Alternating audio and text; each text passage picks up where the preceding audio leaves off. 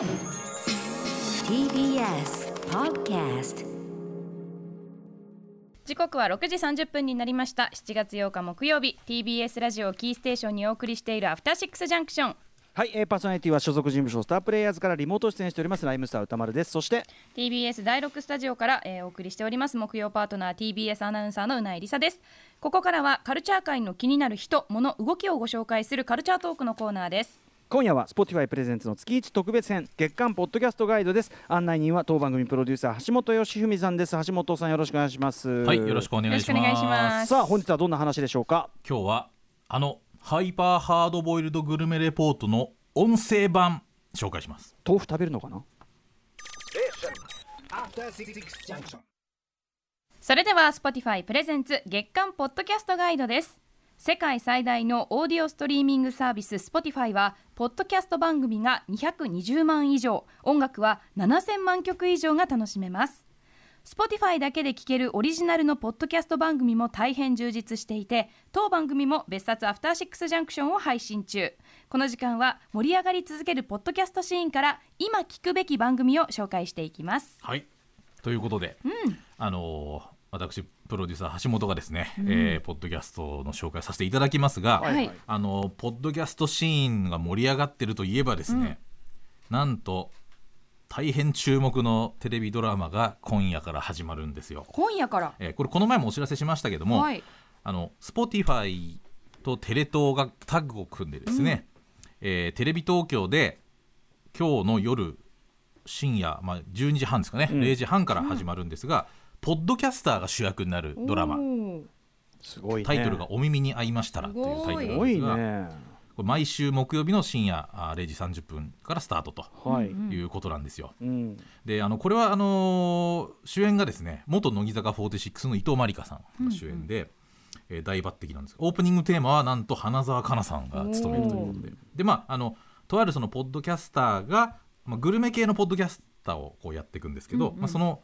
あのーグルメ系のポッドキャストを通じてのこう成長期みたいな形とか、あとはその実際の番組みたいなものも中で流れるみたいなことになってて、まあ、本当にあの、まあ、ラジオ番組がね主役の映画の話とか先週も番組でしましたけどポッドキャストでねしましたけど、ね。ねまさにこう今度はポッドキャスターがまあ出てくる。一足飛びにと言いましょうか、なんというかな、でもね、これによってさらにこう日本の認知度がね、上がるかもしれない当たり前のものみたいになっていくと思うんですけど、あのこのドラマにはあのラジオパーソナリティの亀出演も大変いろいろ決まっていまして、うんえーこの前赤江珠緒さんが出るのが決まったなんていう話もしてましたけども、うん。これは何、えーラジラジオの一つとして出るのそれともポッドキャスターとしてラジオの人としては出てくるんだと思いますけどね、で吉田照美さんとかクリス・ペプラーさんとかね。生島博さんとか こんな名だたる方々生島が出る博さんことが決まっている。生島博さんのああいう生態が、えー驚きの生態がやっぱ捉えられてるんでしょうか、ね。生島る瞬間とか出るんでしょうか。なんでまあそちらも大注目という感じでございますが、はい。まあ、あのそれもありますけどさらに今日紹介するポッドキャスト番組の話に移りますが、はいはい。こちらもなんとテレビ東京関係という感じになりますね。テレ東はなんか、ポッドキャスト付いている。というそうですね。それもあるしあのテレビ東京と Spotify っていうのはこうある種提携をしてあの音声コンテンツを作っていくプロジェクトみたいなことをやってるんですね。裏党というタイトルでやってるんですけども、まあ、その一環という感じになると思うんですが、あのテレビ東京のまあ人気番組「ハイパーハードボイルドグルメレポート」の音声版というもうこれを聞いただけでワクワクする方も多分いると思うんですけど、タイトルは「ハイパーハードボイルドグルメレポートノービジョン」っていうタイトルですね、映像がないノービジョン。そういうことですね。でこのテレビ版の方は、まあ、ご存知の方はご存知だと思うんですけど2017年から不定期で深夜にやってた番組なんですね。まあ、今あの、まあ、TVer とかあの Netflix とかいろんな配信サービスでも見れるんでそっちで見たことがある方もいるんでと思うんですがあの世界海外のいろんな国のこうやばい人たちのやばい飯を通してやばい世界のリアルを見る番組っていうふうにこう銘打たれてるものなんですけど、あのいろんな本当にあの廃墟に暮らしている少年兵とか、えーマフィアのこう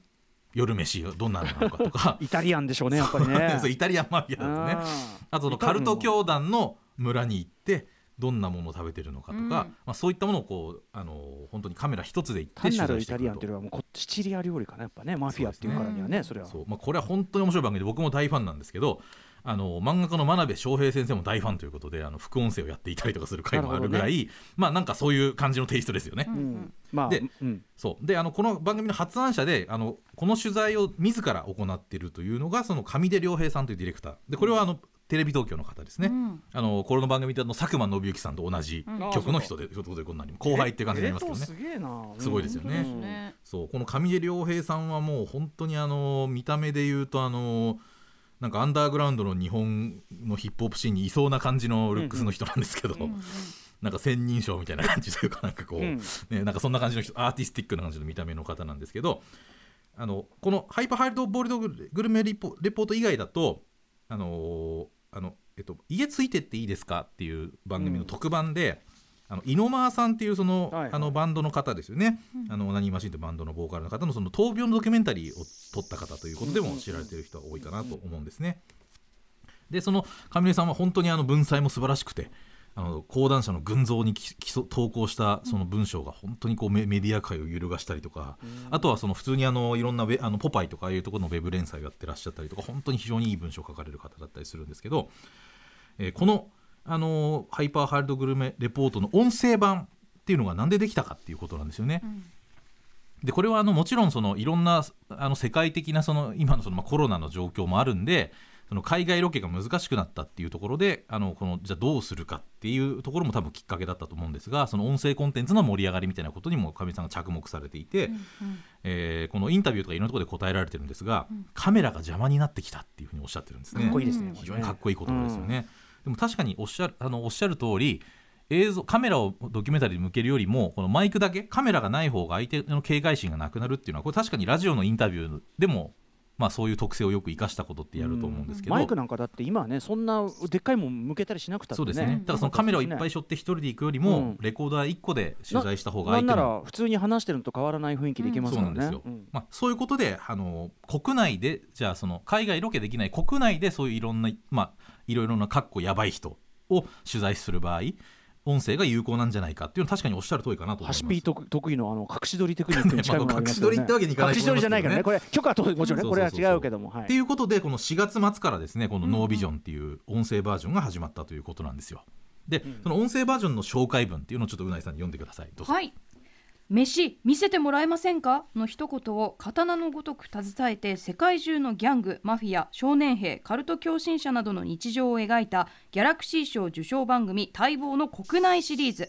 カメラがなければ世界のもっと奥まで行けるを合言葉に音声レコーダーによる突撃ロケを敢行。右翼団体左翼団体セックスワーカーパパラッチ特殊清掃員夜逃げや不良少年などなど彼や彼女の飯を通してその生き様を覗き込む。世界中どこを探してもない超没入型音声ドキュメンタリーということはいです、本当にそう思います。なのであの早速この番組のトレーラーオフィシャルのトレーラーが3分ぐらいあるんでこれ非常に刺激的な、あの音声素材になってますんでこちらを早速お聞きください。どうぞ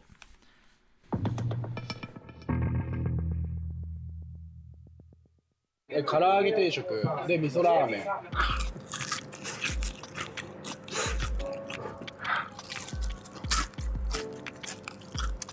い、お待たせいたしました。味噌ラーメンです。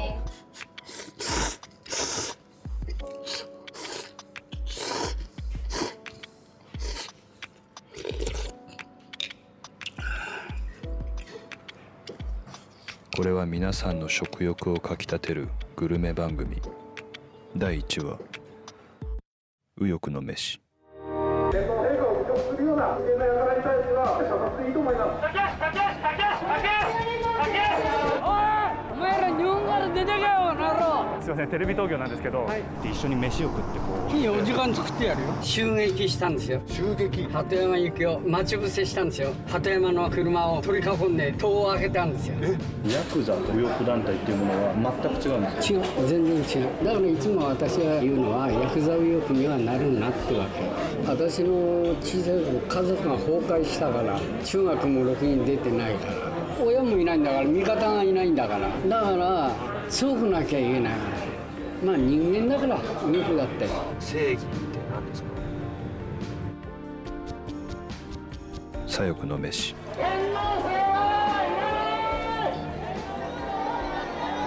え明治通りから右に曲がって渋谷駅の方すいません。ちょっとご飯もご飯ですか？今おいくつなんですか？まあ26です。皇室の人たちもやっぱり被害者だと思うんですよ。生まれながらの身分性に違和感があってうち貧乏だったんですよ。親が嫌いなんです。親の遺伝子を後世に残したくないっていうの。で人間って誰の子供でどこの国に生まれるって選べないわけですよね。使命感というかそういう。そのやるかやんないかなんですねうまいです。セックスワーカーの飯お湯をためるんですね最初ああそうなんですね皆さん若い。え私もバツ2で経験人数も1000人くらい。あうまい。うまい。うまい、えーと取材で今音だけなんですけどそうですお話をもともとスポーツとかやってたってあるんですバスケとバレーキャプテンだあすいません。時間ですかね。早いね。ちょっとお腹空いたからファミレス行こうかなみたいな。ちょっと見せてもらっても。音だけのハイパーハードボイルドグルメリポート。Spotify 独占配信。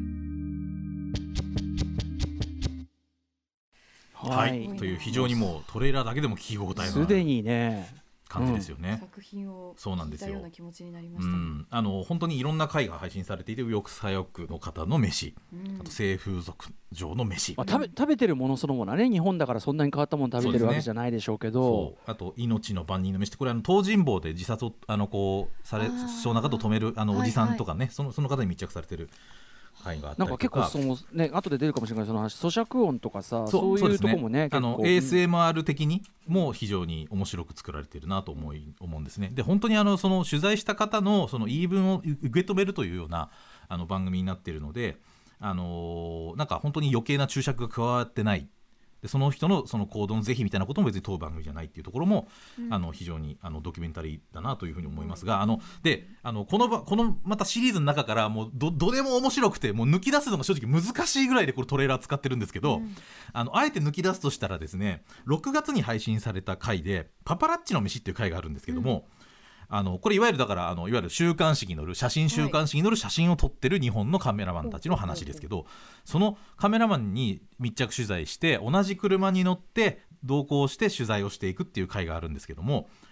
えっと、その中でのあのやり取り。で、えー非常に僕興味深かったやり取りがあったのでえちょっとその中から一部聞いていただきたいと思うんですけど決してこう世間的にねイメージがいいとは言えない仕事の一面もあると思うんですが、そういう人たちが一体どういうふうに考えているのかっていうところが非常によくよくわかるあの回となってるなと思いますので早速早速一部お聞きください。どうぞ。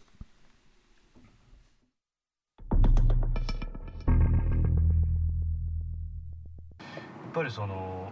需要があるじゃないですか、うんうんどあのゲスであればあるほど、うん、ありますね。うん。どどういうふうに考えてらっしゃるんですか？うーん。だからなんなんだろうあの今コロナでおじさんいるじゃないですか、なんだっけ？おみさんですか？あそうそうそう、はいはいはい。とかなんかなんかやってくんねえかなと思ってるよやっぱり。あ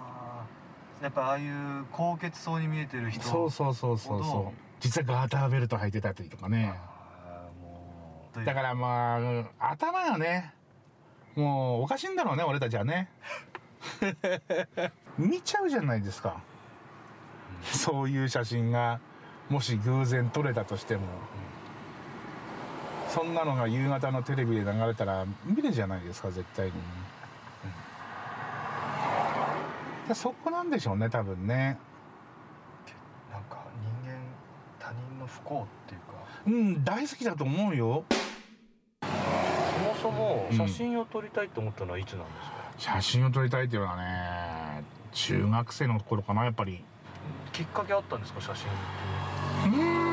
だろうなうちのおふくろがカメラ買おうかとかって言ってくれたからかな。高校3年間で公募美術展とかよくあるんじゃないですか、年に1回とか、それがね3年連続入選しちゃったのかな。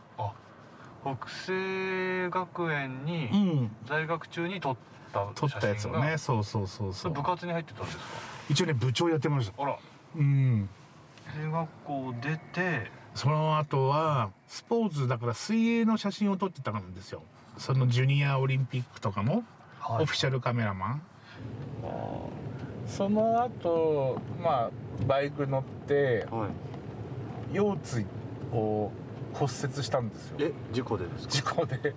腰椎は大変。自爆して、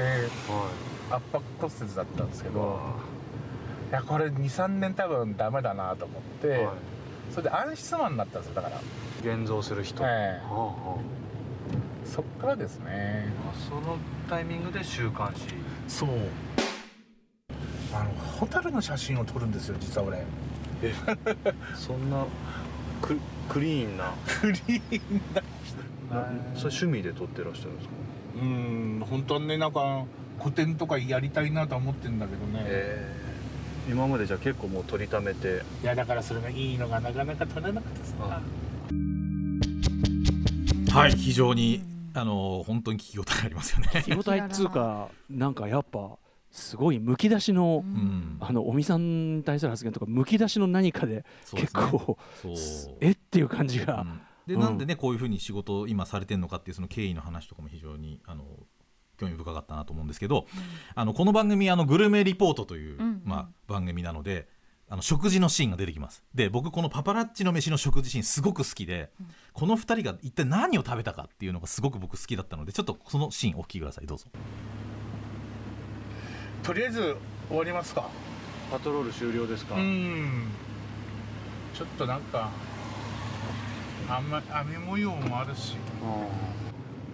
お腹空いてきました？お腹はちょっと空いてはいますけど8時には基本閉まっちゃいますもんね今もう。そうなんですよね。最近どうしてるんですかご飯は夜。もうほんとコンビニのおにぎりとか、はい。せめてはい。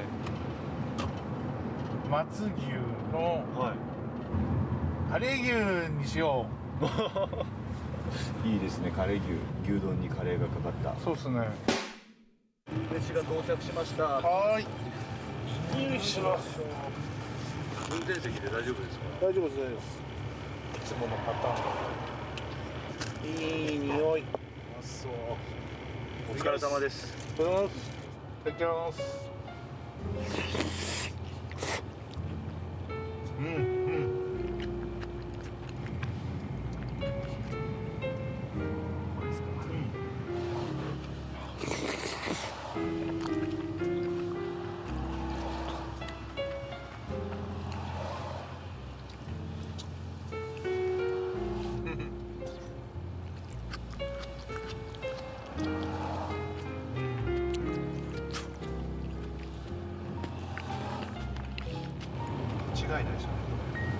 やほんとそうですよ。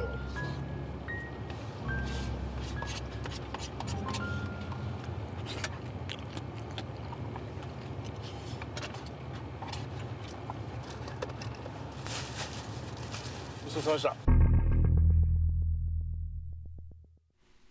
はいというですねあのカレー牛を2人で食べるという結ね構食べるところは食べるところとしてきっちりやるんですね。そうですねちゃんと ASMR してますよねまあこれがまあ音声コンテンツのこうやっぱりまた魅力っていうところもあると思うんで、あのまあ、やっぱりそのあとどこの人がどんなシチュエーションでこれを食べるかってやっぱこの流れがね非常にいいので、なるほどあのそこはすごく注目かなと思うこの流れで聞いていただくとまた非常に味わい深いと思いますんで。あのぜひという感じでございます。あの本当にこれこの番組についてはいろいろ語りたいこともあるし、あの上出さんにいろいろ聞きたいこともあるんで、あのいずれゲストにも来ていただきたいななんて思ったりもしてるんですけども、はい、あの非常におすすめのあの非常に刺激の強い番組になっておりますので、えー最新回あの昨日配信されておりますが、えーこちらは障害者風俗の上の飯。障害者専門風俗上の飯というのが全編。37ねセカンズもね出てきましたけどね、はい。あのかい配信されてます。非常に刺激的な内容になっておりますということでおすすめでございます、その後に紹介するの非常に気が引けるんですがえーアフター、あはい別冊あアフターシックスジャンクションね、うちのポッドキャストの紹介もしたいと思うんですけども今週はですね月曜日の「ビヨンド・ザ・カルチャー」で紹介しましたあの、クラシックの名曲も当時は酷評されていたっていう回の、えーまあ、オクラ出し会といいますかね。あの本編で紹介しきれなかった大ネタが投入されているしあとあの歌丸さんがあの映画表の時代によって変わっていくっていう話ともこうなんか比較みたいな話をされているのがすごくポッドキャスト印象的だったなと思いますね。あそんな話してましたっけそうですね、なんか歌丸さんはこう映画はじゃあみたいな話をすごくねあのオリンフでされてたのであそうですか。あのその辺うんうん非常に聞きごこ聞きどころなのかなというふうに思いました、ねあの影原翔さんとあの白沢達夫さんにね引き続きお付き合いいただいてのはい。はい、ポッドキャストでえーそちらは金曜日明日金曜日の夜9時配信となっておりますのでぜひそちらもお楽しみください。以上ですはい以上 Spotify プレゼンツ月間ポッドキャストガイド橋本プロデューサーでしたありがとうございましたありがとうございました After Six Junction.